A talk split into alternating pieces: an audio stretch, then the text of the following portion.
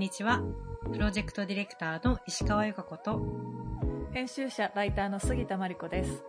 この番組は、都市というテーマが好きで好きでしょうがない二人が、都市に関する様々なグッドニュースをざっくばらんに話す場所です。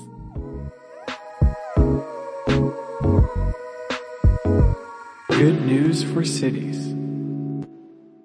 はい。今回は、えーラブホテル研究家の鬼塚千夏さんにお越しいただいておしゃべりしていきたいと思います。よろしくお願いします。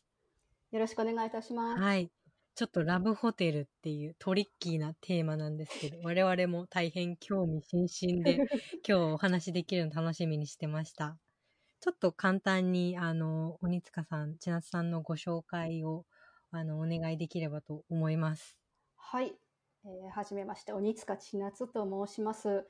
えー私はですね、えー普段は、えーと、いわゆるランドスケープデザインという領域で、えー仕事をしているんですけれども、まあ、それは、まあ、表の顔というか、そういう感じで、で、実はライフワークとして、えー11年前からですね、えーラブホテルという建築の、えー衣装が、にすごい興味を持ちまして、えー11年ぐらいこうラブホテルの研究をしています。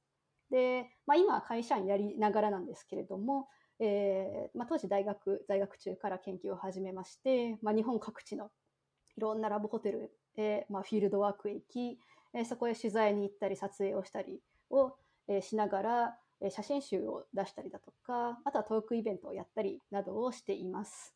うんうんうん面白すぎる。ありがとうございます。その、11年前にラブホテルにこう、興味を持ったきっかけみたいなものは何だったんですか、そうですね。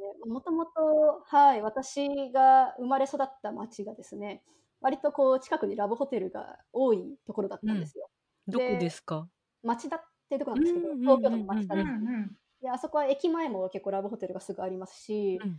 あの、近くのインターチェンジもすごいこう、小さなララスベガスみたいになってるんですけど、あそういうところで育ってきて、で、まあなんか、あんまり良くない場所なんだろうなとは思いつつも、こうスルーして、こう前に、あの、幼少期を過ごしていたんですね。うん。で、まあ、大学で、はい、建築のデザインとかランドスケープのデザインを勉強し始めるんですけど、で、うん。その中、あの、その大学時代に、なんかたまたま手に取った雑誌にラブホテルの特集があって、うん。で、実は昔はこんなすごいインテリアだったみたいな、そんな紹介をしてて、まあ、あの健全な雑誌なんですけど でそれでみを見て おなんかびっびっくりしてえ？っって思ってその自分のその生活圏内にあるなんか当たり前のように建ってた、あのちょちょっとこうあんまり良くないだろうなと思っていた建物の中、こんなにすごいの？って思って え？っって思ってん誰か言ってよ！って思って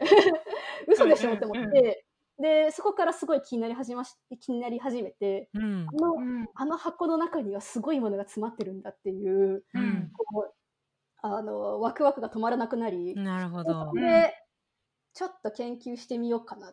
まずは行ってみたいなっていうので、でそれで研究を始めたっていう感じですね。なるほど。うん。うん。うん。うん。なん。か差し支えなければその初めて行った時のなん。か記憶とか面白いエピソードとかあったりしますか？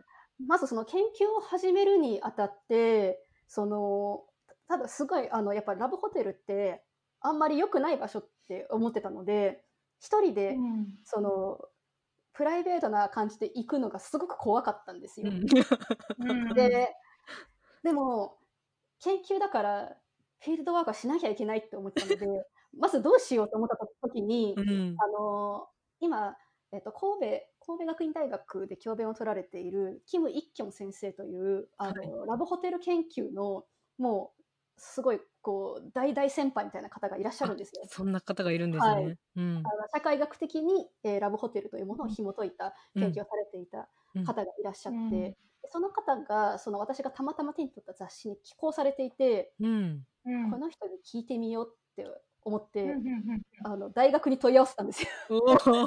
で研究の仕方を教えてほしいともうぶしつけながら、もう今今思い出したらもう恥ずかしくてもう やばいなって思うんですけどでうん。メールをしたらあの、すごいお忙しい中でもあメールを返信してくださって、で、いろいろじゃあ、その話を、あの、聞きますよと言ってくれて、で、東京から夜行バスで神戸に会いに行ったんです、キム先生に。うん。はい。でキム先生もすごく若くて綺麗な女性なんですけれども、うでその人も、まあ、そんな女性一人でもうすごいな何千件のラブホテルに行って、フィールドワークをして、すごいパワフルな方で、ええ。でどうやってそんなにやってたんですかっていうインタビューをやったんですね、うん。神戸で。で、まあ、そしたら、そのやっぱり一人で、シラフ、シラフというか、あの、こう、何、何も持たずに行くのは、やっぱりその、覚悟がいるし、うんやっ。ぱり難し、あの、もちろん、その、身の危険というところもあるけれども、金銭的な難しさもあるしっていうところで、その、キム先生の場合は、その、た定期的にそのラブホテルでこう撮影をしている出版社うん。まあ、よくこう週刊誌の方とかラブホテルでこうグラビア撮影だとか結構あの、やられたりするので、うん。そういう人たちについていってその出版の仕事でちょっと軽く手伝わせてもらう代わりにその一緒にフィールドワークとしてうん。手伝ってもらったみたいな、はその話を聞いてうん。でそのやっぱり一人で行くのはなかなかハードルが高いからそういう協力してくれるような方を見つけた方がいいということで、たまたまその時あのキム先生がいろいろこうアドバイスをしていいるそのラブホテルのドキュメンタリー映画を撮っている映画監督というのが東京にいると。ええ。でその人はその映画を撮るためにいろいろこれから回るみたいだから、うん。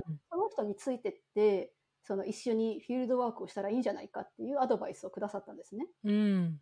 で、あの、なんだったらつなげてあげるからということで、で、あの、私はその足で夜行バスで東京に戻り、その映画監督に会いに行ったんですよ。すごい。で、すいません、あの、何でも手伝いとかあれですけど、なんかもう、あの、買い出しぐらいしかできないですけど、ちょっとゆっくりつかせてもらっていいでしょうか？って言って、行って、初対面の映画監督に頭を下げ、で、まあ、その夜行バスから帰ってきた日日がうんロケの初日だったのあちょうど。で、そのままうん。その宿泊の荷物を持って。その映画監督の後ろついていったんですよ。おー。ついてった先が、あのー日本でも有名なあの SM 専門のラブホテルで、おー。ドロドロのインテリアなわけですよ。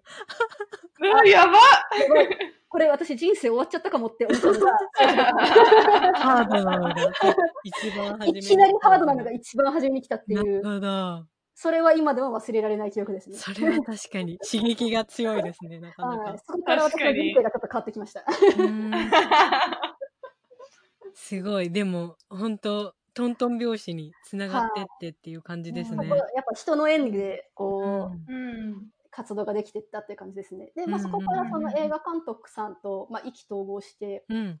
うんあの、お手伝いとしていろいろこう回ら、一緒に回らせてもらって、うん。で、うん一度映像作品としては完結したんですけれど、うん。その後、えーやっぱり本としても記録をしておきたいよねという話で、うんをしていて、で、その監督さんと、えー一緒に企画をして、で、監督さんが著者で、私がカメラマンとして、うんえー本を出版することになって、うん。で、えーその映像作品から数年、3、2年ぐらい経った後かな、その本を出版さするための、また、こう、巡日本巡回を初めてうんその時からもう私がそのしっかりカメラの機材を持ち始めるようになって、もう、あだから厳密に言うと私一人ではなく、当時は一人ではなくて、その監督さんと二人だったんですけど、なるほど。二人でこう日本中をこう、わーぐるぐるっと回って、写真撮って、うんで、オーナーさんにちょっとインタビューしたりとか、うんそういうことをしてました。なるほど。はい。なんかむっちゃ面白そうな日本の回り方だなと思うんですけど。そうですね。あの、47都道府県まだ全部は制覇してないんですけど、うんうんうん。たまに、あ、私この県、ラブホテルしか行ったことないなみたいな県が何県かあります。やば。面白い。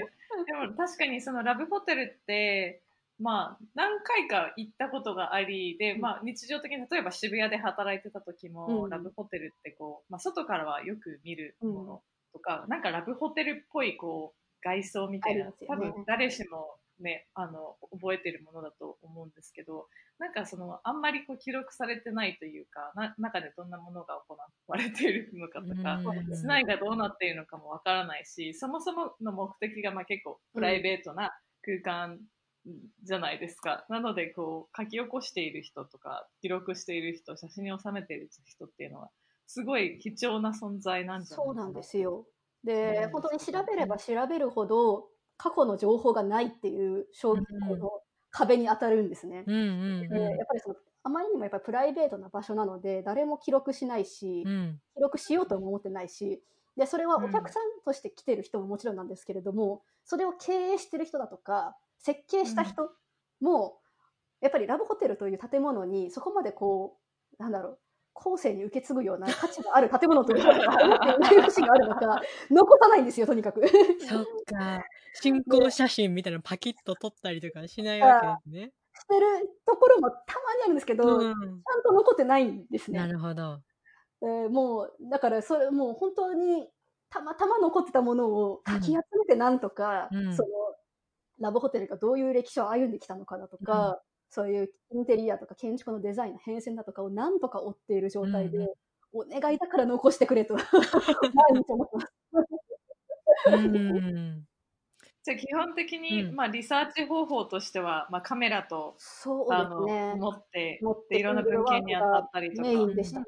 うん。まあ、今はそのそれプラスやっぱりその当時の状況やっぱりこう今はあの特に私が写真に収めているラブホテルっていうのが主に1970年から80年代にうんできたラブホテルがメインになるんですね。うん。で、まあ、そこが一番こうラブホテルの、えー日本の件数が多かった時代なんですけれど、うん。はい。はい、そこがまあ最盛期というか、うんいろんなデザインのラブホテルが生まれた時代で、でまあ、そこが一番ちょっと私の中では魅力が的だなと思っていたので、うんうん。そこの写真を主に収めてるんですけれども、やっぱりもう、要は建て、建ってから40年以上経ってるところとかが多いんですね。うんもうそうすると。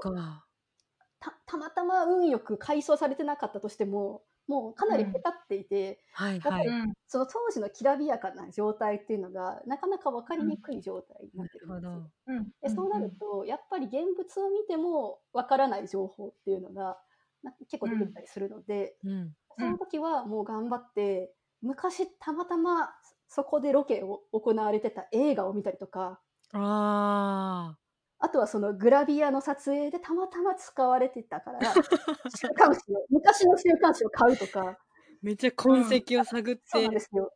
たまたまたま使われてたっていうとこ。ろを頑張っ背て探景って、に映り込んそでるうそう映り込んでいたっていう、やそばい。この断片的な情報を今なんかうん。必死でか、あ特にその今そのコロナ禍でなかなかフィールドワークするっていうのも結構難しかったので、うんうんうんそれも含めそそれもあって今年は結構いろんな古本だとかうん。昔の映画の VHS とかを買って、ビデオデッキを中古で買って見るみたいな、うんうんうん。そういうことをステイホーム中にやってました。なるほど。なるほど。写真もいやあのいろいろ見させていただいたんですけど、なんか本当になんかワンダーランドじゃんってワンダーランドなんかそれこそなんかメリーゴーランドがあったり車のなんていうんだ車ろう。車のこうデザインになってたりとか、うん。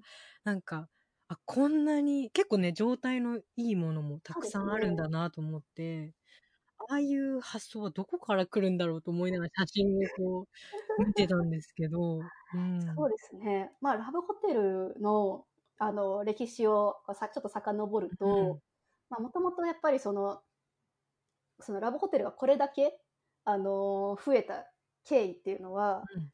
その、まあ、1945年に、えー日本が戦争で負けて、うん。でその、主に焼け野原になった東京が、その住宅環境が最悪だったんですよ。で、その住宅供給の状況が最悪だった時に、で、まあ、その中でも、その状況の中でも、どうにかして、その、二人、夫婦、もしくはカップル二人っきりになりたいという、その気持ちを持った人たちを受け止めてくれる場所っていうのが、まあ、当時はつラブホテルではなんか連れ込み宿とうんうん。呼ばれていたんですけれど、まあ、それだった、連れ込み宿の存在だったんですね。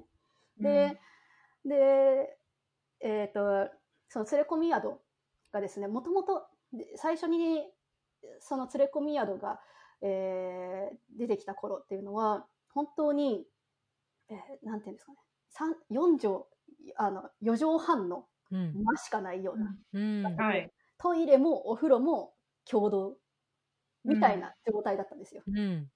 で、まあ、それでも、その東京の、当時は千駄ヶ谷に結構多かったんですけれど。うんうん、当時はそれでも、その、東京の夫婦やカップルが本当に列をなすぐらい、あの、連れ込み宿に一人が集まったと言われています。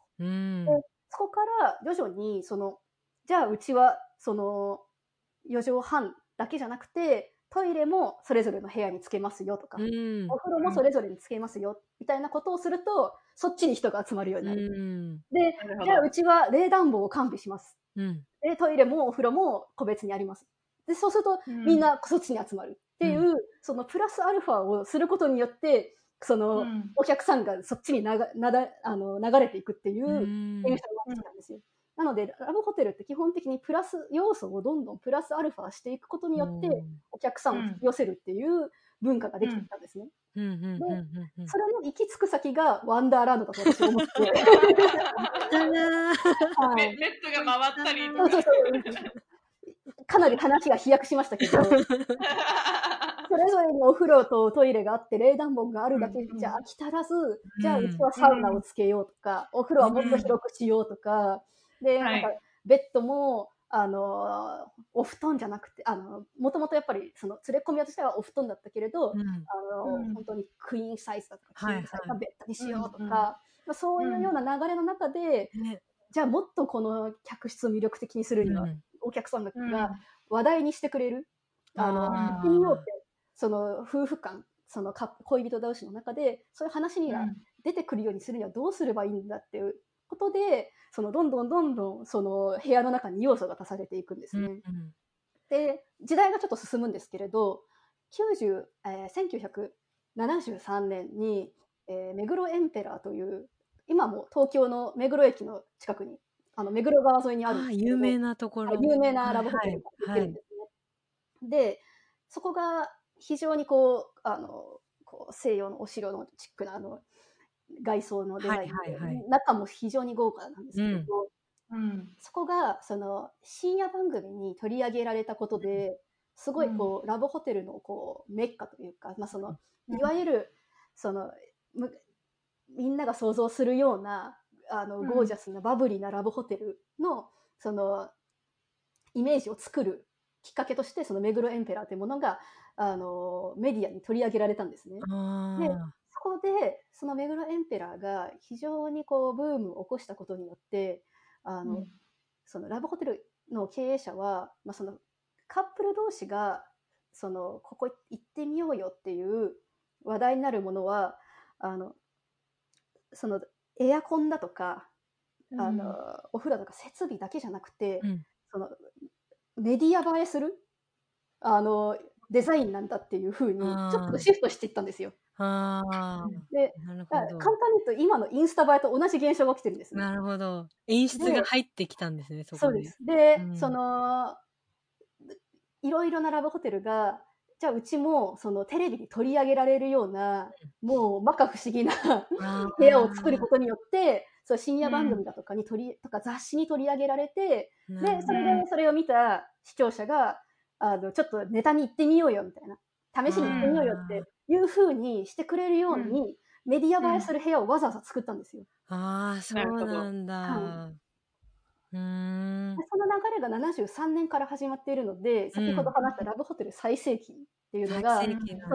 はい、ラブホテルの、その、なんていうんですか、メメディア映え期間というか、はい それこそ73年以降経ったものは、よりこうエン、エンターテインメントエンタメ要素がきらびやかでみたいな。はい。それ以前は結構つつましやかな、なんか部屋みたいな。比較的つつましやかなところが多かった。えー、あ、ねそうなんだ。はい結構、じゃあ時代によってそうやって変わっていってるっていうとこもあるんですね。はい。うん。ちなみにそのあの70年代以降にはいそういう結構バブリーなっていう話だったんですけど、なんかラブホテルって結構その、まあ、ちょっと時間が経ったちょっと古いイメージがあって、はい。なんか新築でもうそれこそ21世紀型の、はい。なんか今のちょっとライフスタイルに合ってるような、まああんまりパバブリーじゃないけど、もうちょっとこう、現代の若者とかが求めるようなそう、ですね。そういったラブホテルも登場してるんですか？あもちろん登場していて、今はうん。むしろ私がその取材先に行っているようなバブリーな雰囲気の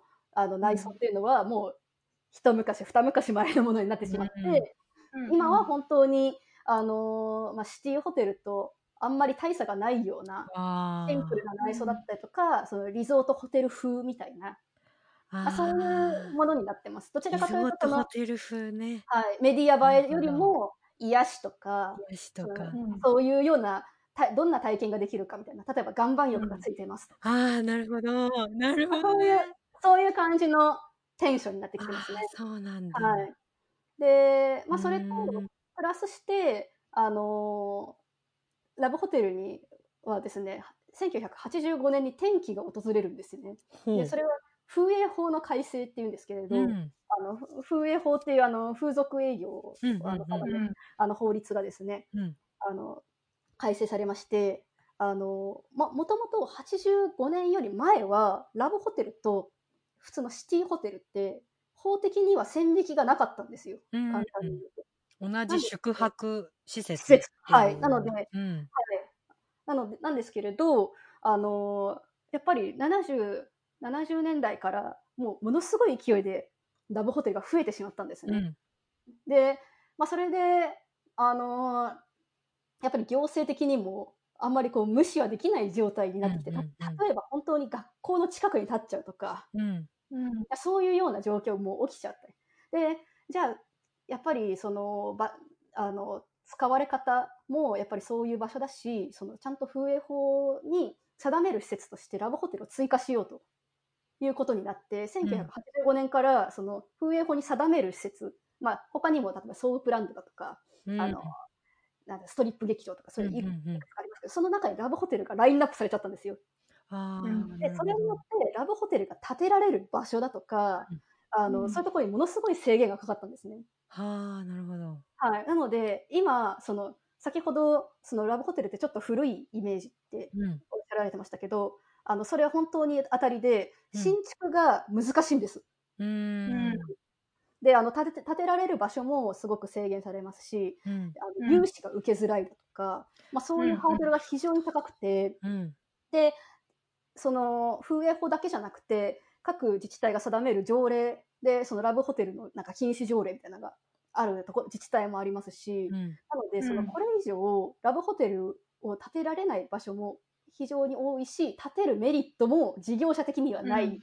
うん。そんな状況になってるのが今です。残念なはい。なんか寂しいですね。そうなんですよ。うん。なので、で、とはいえ、やっぱラブホテル的な施設って、その、そのささっきもちょっと話した、日本人のそのプライベートとパブリックの価値観みたいなところを考えると、うん。多分なくなることないんじゃないかなってちょっと私は思っていて、うん。いやあのどれだけその日本の住宅状況が良くなったとしても、うん。なくならないんじゃないかなと思っていて、うん。何かしらどうどんな形であれ残っていくんじゃないのかなとは思うんですけれど、うん。なんか個人的にはちょっと風営法もうちょっと緩めてよっていう 気持ちではあります。ね。なるほどなんか結構いろんな街の開発を見てると結構建物自体が古くなっちゃってるから、そもそもその建て替える時に結構壊れていってるのをここ数年で結構見たなと思ってて、そういうなんか事情もあったんですねそうで。すね、うんあの既存不適格みたいな感じになっているラブホテルも多いので、うん、大きな改修ができないんですよ。ね。えうん。だから渋谷も結構老舗のとこが潰れてったなと思っててなかなかねその風景がこうなくなってしまうのはそれはそれでちょっと寂しい感じがしますね。はい。結構そのラブホテルラブホテル街ってこうまとまってるじゃないですか、あのうん。群衆は、うん。うん。あれああいう風景ももう簡単に言うと50年ぐらい経ってるんですよ。うん。あの風景ができてから。あのインターチェンジの周りのあの感じとか、はいはいはい。うん。50年経ってるんだからそろそろみんな注目してやれよみたいな。注目してやるよ。もうなるほど。外壁バリバリのとか結構ありますよね。そうなんですよ。なんかこう、結構やっぱり50年残ってる建物ってうん。みんなそこそこ注目するじゃないですか。他の用途のものは、うんうんうん なんで？みたいな。確。その古さに確かにそうなんです注よ。目して、確かにそれはあるかもですね。で、そのやっぱ50年とか60年、あの私が取材したところで多分一番古いのは60年同じ内装を続けてるところがあるんですけど、それって、そのラブホテルのラブの部分を外して、ホテル全体で見てもあんまりないんじゃないかなって思って。て。あのももちろん、その、建物の、建物自体だとか、うん。あとはそのエントランスとか、のはいはいあの、ずっと残しているところを、あの、そういった部分をもう100年ぐらい残してる、その、うん。クラシックホテルとかはありますけど、うん。客室が60年とか残ってるとこってあんまなくないですか？ああ、でもそうかもですね、それは。客室ってやっぱ、ひあのいろんなことが行われるんで、うんなんだかんだで切り替え早いんですよね、どんなところも。うんうん。なんですけど、うんそこ60年ぐらい残ってるんですよ。すごフォローしてくれよって。い。文化財、文化文財。化財、文化財みたいな。みんなみたいな。こっちみたいな。面白い。あの、さっき話していた、はい。その、ちょっと話が戻ってしまうんですけど、その、プライベート空間、日本人はい。のプライベート空間に対する考え方はい。から考えて、今後もそのなくなっていくことは、まあ、携帯は変わりつつもうんなくなっていくことはないっていう話だったんですけど、なんかそ、そもそも、その、まあ、なんか、さっきお話しされていた、あの、まあ、住戦後の住宅事情かうら、んそういった場所が求められてうん増えていったっていうのは理解できたんですけど、なんか結構その世界中で見てもその戦戦後の住宅みたいなところで、なんかそういった空間が求められるのって海外でもそうなんじゃないかなと思っていて、なんでここまで日本でここまで、ここまですごい表に出てきたというかすごいあのもう日々目にするレベルまでラブホテルがあるのかな、それってなんかそのいろんなこう空間意識への考え方とかちょっとそこら辺を話してみたいなと思いました。そうですね。結構そこが、その私も、その、これまでの研究の中で、なんとなくそう、あの、理理解ができてるところと、それにしても発展しすぎなんじゃないかっていうところが、いま未だに疑問なところがあって、で、先ほどその、あの、ラブホテルのざっくりとしたその流れ、あの、戦後からの流れをお話ししましたけど、実はそのラブホテルの源流って2つに分かれていて、一つはその、あの、連れ込みや宿からの流れがあるんですけど、もう一つはアメリカから輸入されたモーテルっていう形式、ののビルディングタイプっていうのがあるんですね。うんで、その、日本にあのモーテルというビルディングタイプが持ち込まれたのが、東京オリンピックの前年あたりだと言われてます。はい。はい。で、そこに、あの、その東京オリンピックに合わせて高速道路が、あの整備されている中で、あーまあ、ある事業者が、あのアメリカにあるモーテルというものが日本にもこれから来るんじゃないかということで、うん当時は、えーまあ、アメリカと同様に長距離のあのトラックの運転手さんだとかそういう旅行者の人を対象とした、まあ、かんどちらかというとその観光だとかビジネス寄りのうん。モーテルとしてオープンさせたんですね。うんなんですけれど、オープンして蓋を開けたらほとんどのお客さんがカップルだったっていう。そういうことがそういう出来事があって、うん。でそこからその、えーホテルモーテルの、えーで創業者さんはこれだっていうあのあのそのなお客さんの流れを見てこれだと思って次2号店を横浜に作るんですね。あちなみに1号モーテルの1号店はあの石川県の加賀市なんですけれど、2号店は横浜市に作ってうん。でその2号店のモーテルはカップル専用にしたんですよ。うん。でカップル以外お断りみたいな。まあ、そんな感じにしたら、あの建物の前に車の行列ができたと。うん。いう、そういうようなお話がを伺ったことがあって、うん。で、まあ、それが1968年頃の話になるんですけれど、うん。で、なので、その、もともとそのつもりで作ったものじゃないうん。モーテルが、その、日本人のお客さん側によって用途が変えられてしまったっていう、そういう歴史もあって、へでーもちろん確かにそういうそのカップルがちょっとこう二人きりになりたいからモーテル使おうって思う人もいるだろうなっていう気持ちはわかるんですけれど、うん。そういう人たちが殺到したっていう、そのバックボーンがいまだにちょっとわからないところがあって、そんなに。なぜ殺到したかってとこそんなにどどうしてそんなに殺到したのかみたいな。でやっぱりうんうんうんこうそ、そこでね、リアルタイムにもし生きてたら分かったかもしれないんですけど、生きてないので、そこの、なん、なんていうんですか、時代の空気感というか、うん。若者の意識だとか、うん。あとその、やっぱり車が、その頃やっぱりその、なんていうんですか、高速道路もできて、ドライブデートみたいなものが、その、は、うんうん。なんか、初めてこう、そういう言葉ができてきて、うんうんドライブ、ドライブすることがデートの目的だったような時代、あその辺の空気感がやっぱりリアルタイムでわからないんで、ーなるほど。あなるほど。はいその辺の、その、こう、当時の日本の人たちのメンタルが、やっぱり理解しきれないっていうところにちょっと限界を感じています、今。私 なんかでもそれこそなんか渋谷に長く住んでるもう60代ぐらいの方かな。なんかその方に、あの、いお話聞いた時に、それこそなんか団地が増えてきた時に、その団地にその一軒家とか移ったファミリーが、えっ、とと、お隣さんとか、うん。上の人、下の人とかに音が聞こえたり、うん顔がうんバレているもんだから、そこではちょっと恥ずかしくてできませんと。うん。なので、ここのよく渋谷に来て、そういう人たちが、えっと、二人の時間を、そのラブホテルで過ごしてたみたいな話を聞いたことがあって、本当かどうかわかんないんですけど、その人が言うには、うん。うんなんかそういう事情で来てる人が渋谷多かったんだよ、みたいなこと言ってて、なんかそういう、こう、近隣との関係性とか、住宅のその、音の関係とかもうん。あったんだなと思って。そうですね。うん。そのラブホテルが増え始めた頃と、うん。その、当時、あの、日本住宅公団って言われてましたけど、UR が、うん。あの団地を増殖し始めた頃ってうん大体同じなんですよ。へえ。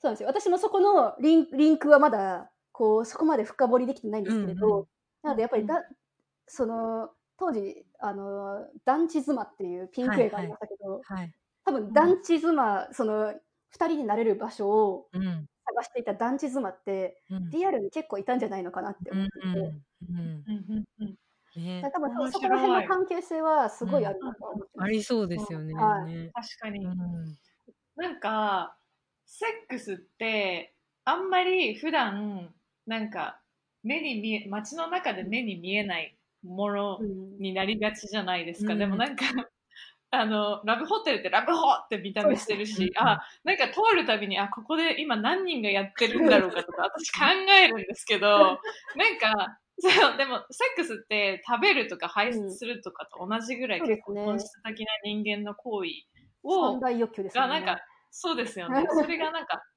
そあのそ街の外に出ているっていうのは、なんかあある意味でこうパブリックなものになっているんじゃないかなみたいな、その逆転がすごい面白いなと思って、ね。今アムステルダムに住んでるんですけど、アムステルダムも、まあ、ちょっとあの面白いこう、はい、法律で、あの飾り窓うんとかね、飾りはい、窓とかありますよね。あと、公園あるよね。フォンデルスパークはセックスとドラッグ OK な公園。パブリックスペースで OK なんですよ。ああ、なるほど。あ、そうなんですよ。ちなみに、あの、公演で思い出してましたけど、うんその、せえっと、戦後直後、45年、46年あたりの、で、その、最もカップルがセックスしてた場所ってうん、公園なんですよ。へえ。え新宿御苑とか、日比谷公園とか、そうなんだ。茂みとかで。茂みで、えもっー、ぱら茂みだったんですよ。まあ、多分、その公園自体は、やむを得ずっていうところももちろんあったとは思うんですけどうんね。うんだ だからこそ、その室内っていうものが非常に求められてたっていう。ううんんうんうん。なるほど。なんかちょっと具体的にこの、はいときめくこうおすすめラブホテルベストすめラブホテ3ぐらいはちょっと例えばこれはオーナーの情熱を感じるなとかこの機能はちょっともう稀に見る機能だみたいななんかこれはね、そういう難しいんですよ。難しいすごい難しいんですよ。トップ3、なかなかこう、取材したところ、どこも素晴らしいけなるほど。でさ最近こうはい。あのぎゅぐっときたものとかどうでしょう？そうですね。あのー本当にさいめちゃくちゃ最近の話なんですけれど、あのー広島県にこの前、あの出張がてらまたフィールドワークに行きまして、で、あのーホテルの名前が夢の国っていうすごいかわ かわいい、かわいい素敵な名前なんですけれど、うん。そこはですね、あの、これ音声だけで伝えるのめちゃくちゃ大変なんですけれど、あの、お風呂場がうん。二層吹き抜けなんですね、まず。えはいわからない。天お風呂場が天高がめっちゃあるってことですか？天高がすごい高いです。あああ、ーそういうことかで。そこにお風呂があるんですけれど、うんうんうんうん。えっ、と、2階からお風呂の湯船に、こう、滑り台がついてるんですよ。2階の滑り台からこう降りると、お風呂の湯船にチャポンって行けるスタイルなんですよ。やばい。すごいな。それだけでも、やべえぞ、ここって感じなんですけど、その、でも二層吹き抜けの壁ってこう長いじゃないですか。うんうんうんうん。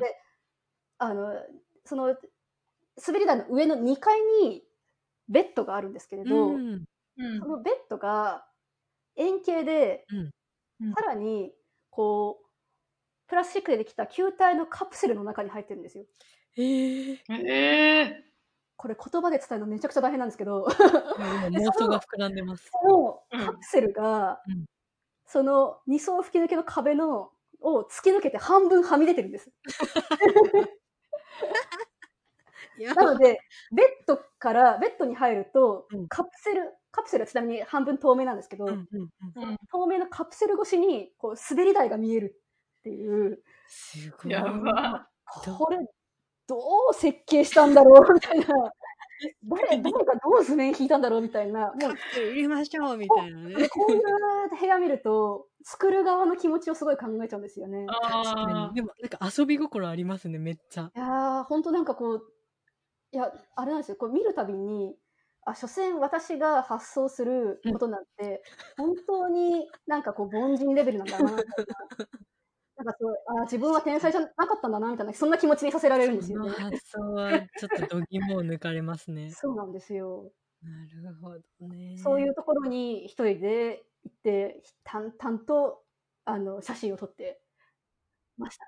え、でも滑り台は乗ったんですか？滑り台からお風呂に入ったんですか？まあこ怖かったんで、てか、あの、これ多分本来だったら、あの、全裸で入る、こう、滑るんだろうなって思ったんですけど、確かに。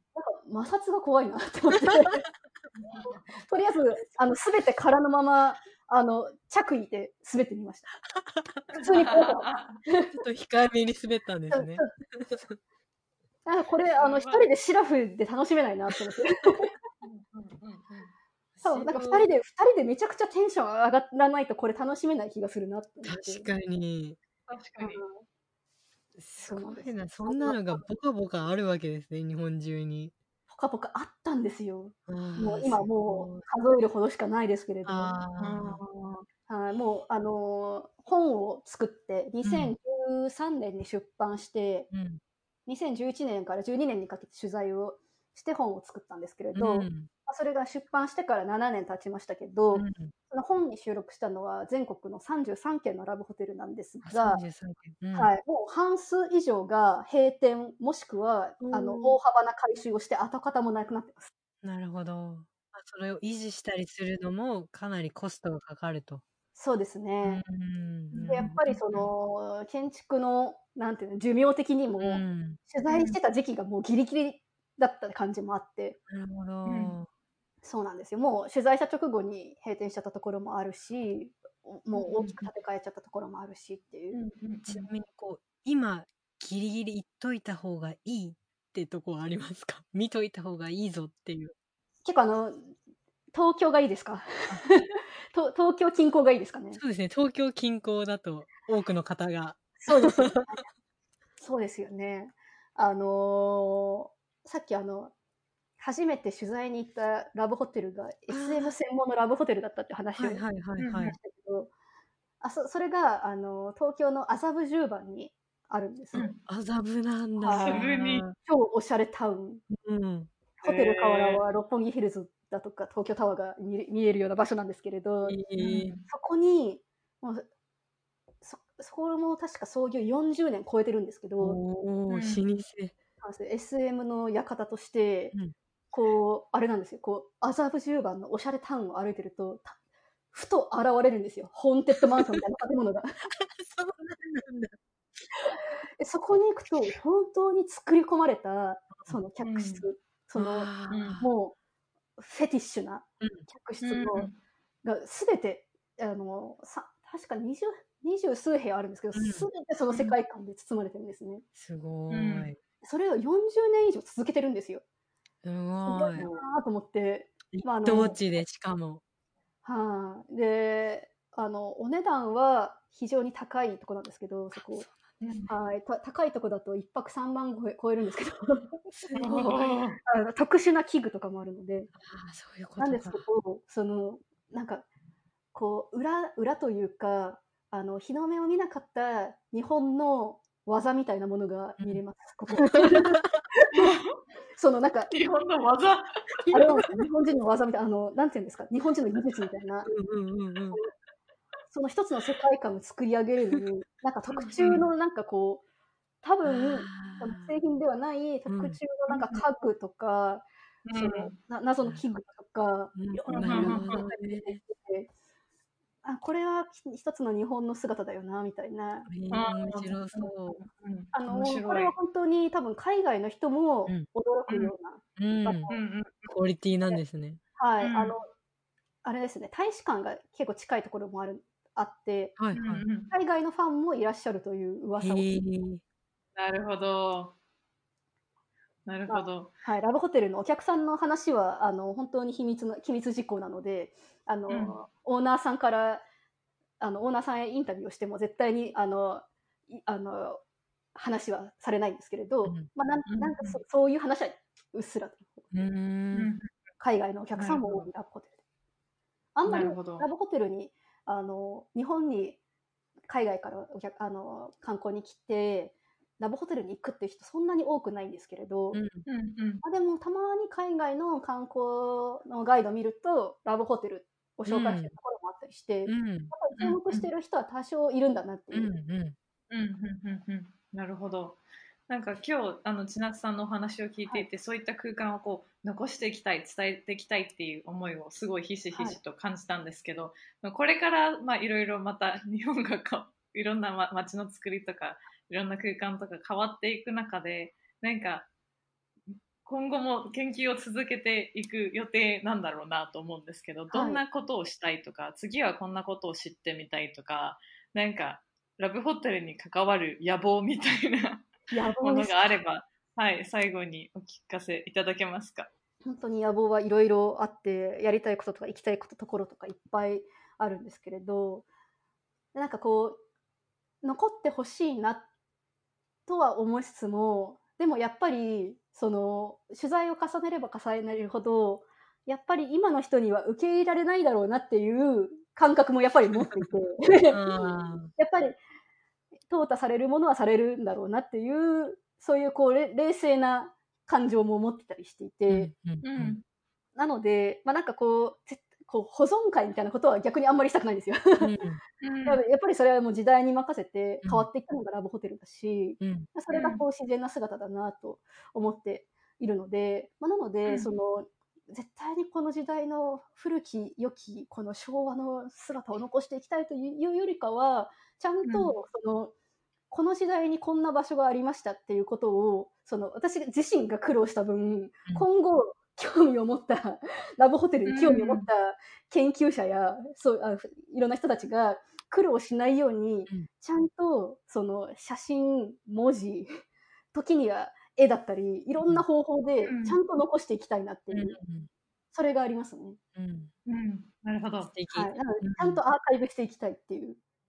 3時間話せますね、これ。お酒飲みながら、ちょっと、私たちあの、同い年なんですよね。同い年のはい、同いです。平成女子で、はい。ちょっと盛り上がりそう平。成元年女子で 昭和と平成の狭間を生きながらそうですね。語り合いますよこれ。うんうん。ありがとうございました。ありがとうございました。ありがとうございます。楽しかったです。今後もこの番組では、都市をテーマに様々なおしゃべりを繰り広げる予定です。次回もお楽しみに。